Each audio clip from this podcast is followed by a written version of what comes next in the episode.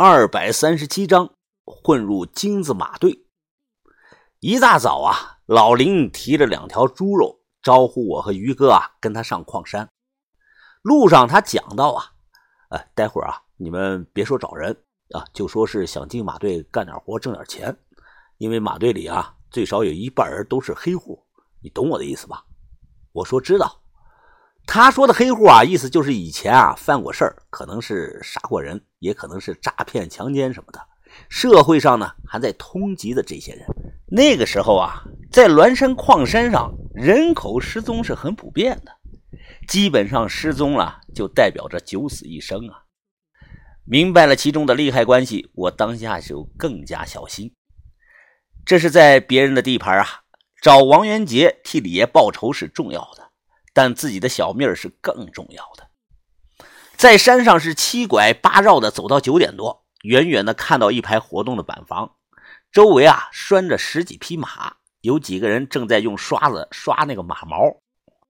老金啊，老金，哈哈，刷马毛的。老林大声的招呼着：“嘿，我当是谁了？老林啊，大半年没见你了啊！你这是在哪儿发财的？哎呀，发什么财呀？日子都快过不下去了。”哎，你这个脚怎么样啊？还瘸着啊？哎，这两个人是谁啊？老林马上啊，把两条猪肉啊递了过去，笑着说道：“哎呀，这俩是我以前认识的兄弟呀，最近犯了点小事儿，外头混不下去了，就想着啊，找老朋友你来帮个忙，给他俩赏口饭吃吧。”哦，这个样子啊，啊，不过我们马队啊不怎么缺人呐。中年汉子打量着我，问道：“。”呃，你犯什么事了啊？我看你瘦不拉几的，不会是杀人了吧？我忙说道：“啊，没有啊，大哥，呃，我就是跟人打架，把人脑袋给打坏了。”好家伙，这哥们壮实啊！中年汉子使劲的拍了拍于哥的肩膀，又捏了捏于哥的胸口，笑着说道：“哎呀，中啊！哎，老李啊，这个小子行！哎，你看他身上的这个肉啊，全他妈是大疙瘩肉啊，肯定是有把子蛮力的。”他又看着我说道：“哎，不收你了啊！你不行，胳膊腿啊跟猴子一样。哎，这个大个我收了。”我脸色微变呀，妈的，骂我是猴子！你个狗篮子，你给我小心点！老林顿时为难的说道：“哎呀，呃，老金啊，你看帮帮忙吧，这俩都让他们进到马队吧。啊，就是你一句话的事儿。过两天我再给你弄上两条好烟，行不？”于哥被相中了。对于我这个汉子，听了老林的话后啊，没说行，也没说不行，而是指指几米外的一个大铁桶说：“啊，那你试试吧，哎，去把那个铁桶给我搬到马背上就行。”他说的那种大铁桶啊，应该是见过，就是装汽油的那种大桶，空的，用处呢是绑在马背的两侧，用来装各种矿石。我心想，你他妈也太小看人了，不就是个空桶吗？我冷着脸走了过去，双手抓住，往起一抬，哎，是抬起来了，但是呢，想举过高于马背，非常的吃力呀。我晃晃悠悠的举高到一半，脸憋得通红。这个汉子看到后哈哈大笑，还有几个男的也放声大笑啊！哎呀呀，小子，我说你不行，你还不服气呢？怎么样，搬不起来吧？哎，你搬不起来，怎么进我们马队干活啊？啊！所以说啊，你还是哪儿来的回哪儿去吧！啊，等等，于哥皱着眉说：“你要是想收我，就必须要他，我们是兄弟。另外啊，就你这个破桶。”于哥冷着脸走了过去，他一手抓一个大铁桶，猛的同时就提了起来，几乎是于肩平高啊。然后于哥砰的一声，直接把手中的两个大铁桶撞在了一起。巨大的撞击力啊，让铁皮桶瞬间就扁了。于哥一松手，铁桶又砰的摔到了地上。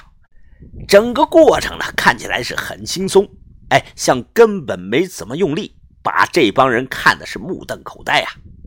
有个正吃饭的，看的嘴都合不拢了。哎呀，好啊，厉害呀！哎呀，好好好好！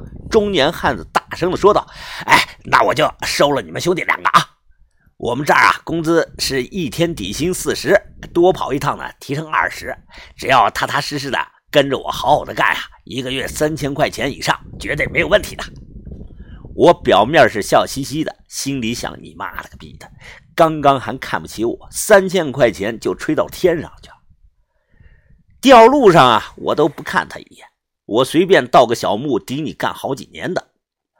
老林听到这句话，松了口气，过来对我小声的说道：“二位啊，你们进了马队，那我的任务就完成了啊。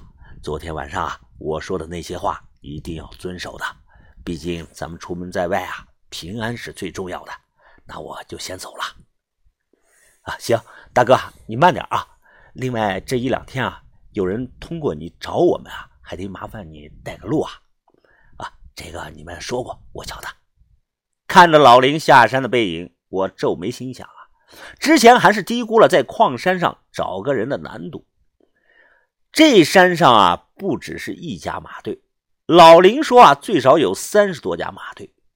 但他能说上话的只有这一家，像小龙口金矿马队、潭头木矿马队、白土镇的谢哥水晶矿马队，人家呀都有猎枪，还有那个土手雷。这些马队啊，互相之间是竞争的关系，因为可能今天拉铝矿，明天呢就去拉铁矿了。我进的这家马队呢，叫栾山金子马队，总共是十一个人。十来匹马，队长呢就是刚才那个中年人，叫金二平，外号老金。我们干的活呢是送锰矿，老金让我和于哥一人写了一份安全协议，内容是什么忘了，反正啊要我们写一段话再按上手印，大概意思就是啊，如果我们出了意外死亡了，马队呢不会赔钱，跟马队没有任何的关系。记得我正看协议的时候啊，有一个五十多岁的老哥笑着跟我说道：“啊啊，兄弟啊，咱们这个安全协议啊，每年签一次啊。我去年签的时候啊，费了老鼻子的劲了，也不知道咋回事我写的字是越来越小，根本控制不住啊。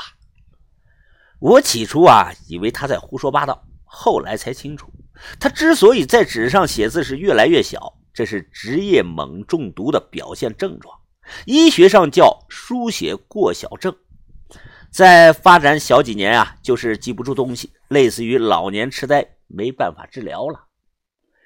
我旁敲侧击的问他：“，呃，大哥啊，呃，在山上待的时间久了，问你个事儿啊，我以前有个哥们儿啊，叫王元杰，听说啊，他也在这个山上某个马队里，你认不认识啊？”呃，王元杰。啊，不认识，不认识。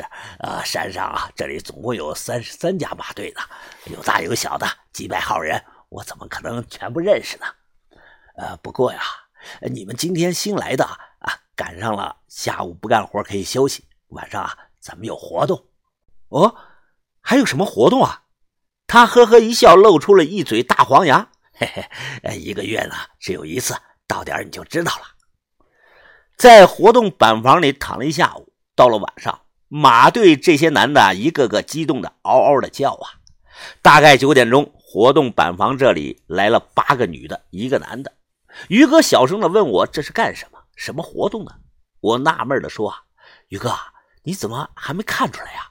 这可能是要搞联谊晚会吧？”